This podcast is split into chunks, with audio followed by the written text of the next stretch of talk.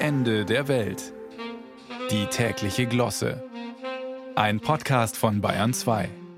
Wunschzettel werden meist schon Ende November geschrieben, aber dann doch regelmäßig erst wenige Tage vor Weihnachten abgearbeitet. Wobei natürlich nie alle Wünsche erfüllt werden können.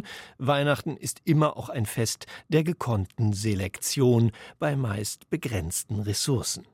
Das gilt auch für die Politik. Vor wenigen Tagen ging Knecht Lauterbach mit einem flott geschriebenen Wunschzettel, etwas umständlich Eckpunktepapier genannt, ins Ziel, um der drohenden Medikamentenknappheit rechtzeitig vor Hustenanfällen während der Bescherung zu begegnen.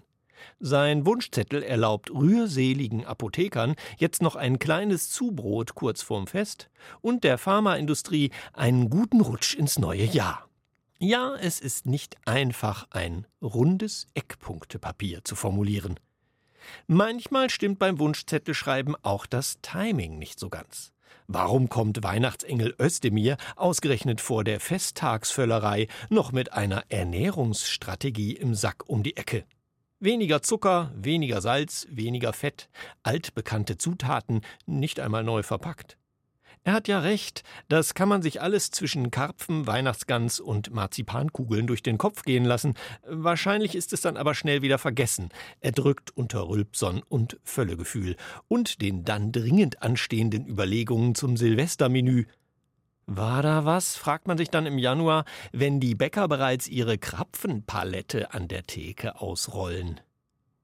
Den schönsten Wunschzettel der letzten Tage legte Anfang der Woche die Beschleunigungskommission Schiene der Bundesregierung vor. Zunächst mal, wer in Deutschland an Beschleunigung im Zusammenhang mit Schienenfahrzeugen glaubt, der glaubt auch an den Weihnachtsmann. Und die Wunschzettelpoesie wurde dort wirklich auf die Spitze getrieben. Ganz oben auf der Liste steht die Elektrifizierung der Franken-Sachsen-Magistrale. Donnerwetter, das erinnert mich schon allein sprachlich an den Bau der Baikal-Amur-Magistrale in der Sowjetunion Mitte der 70er Jahre.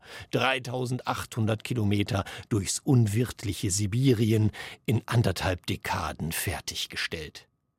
Gut, nicht ganz so bombastisch geht's bei der Franken-Sachsen-Magistrale zu. Es geht um die Schließung der sogenannten Elektrifizierungslücke zwischen Marktredwitz, Hof und Schirnding. Die hatten die letzten vier bayerischen Bundesverkehrsminister in den vergangenen zwölf Jahren nämlich auf ihren Wunschzetteln vergessen. Stattdessen vor allem Autobahnlücken geschlossen und luftige Mautkrapfen gebacken. Wie gesagt, selektive Wunscherfüllung. Nur mit der Ressourcenbegrenzung hatten sie es nicht immer so. So, ich muss los. Ich habe nämlich auch noch ein paar Wunschzettel abzuarbeiten. Und das Weihnachtsmenü steht bei mir bislang nur als Eckpunktepapier. Und dann, ganz zum Schluss, muss ich auch noch die Elektrifizierungslücke meiner Lichterkette schließen.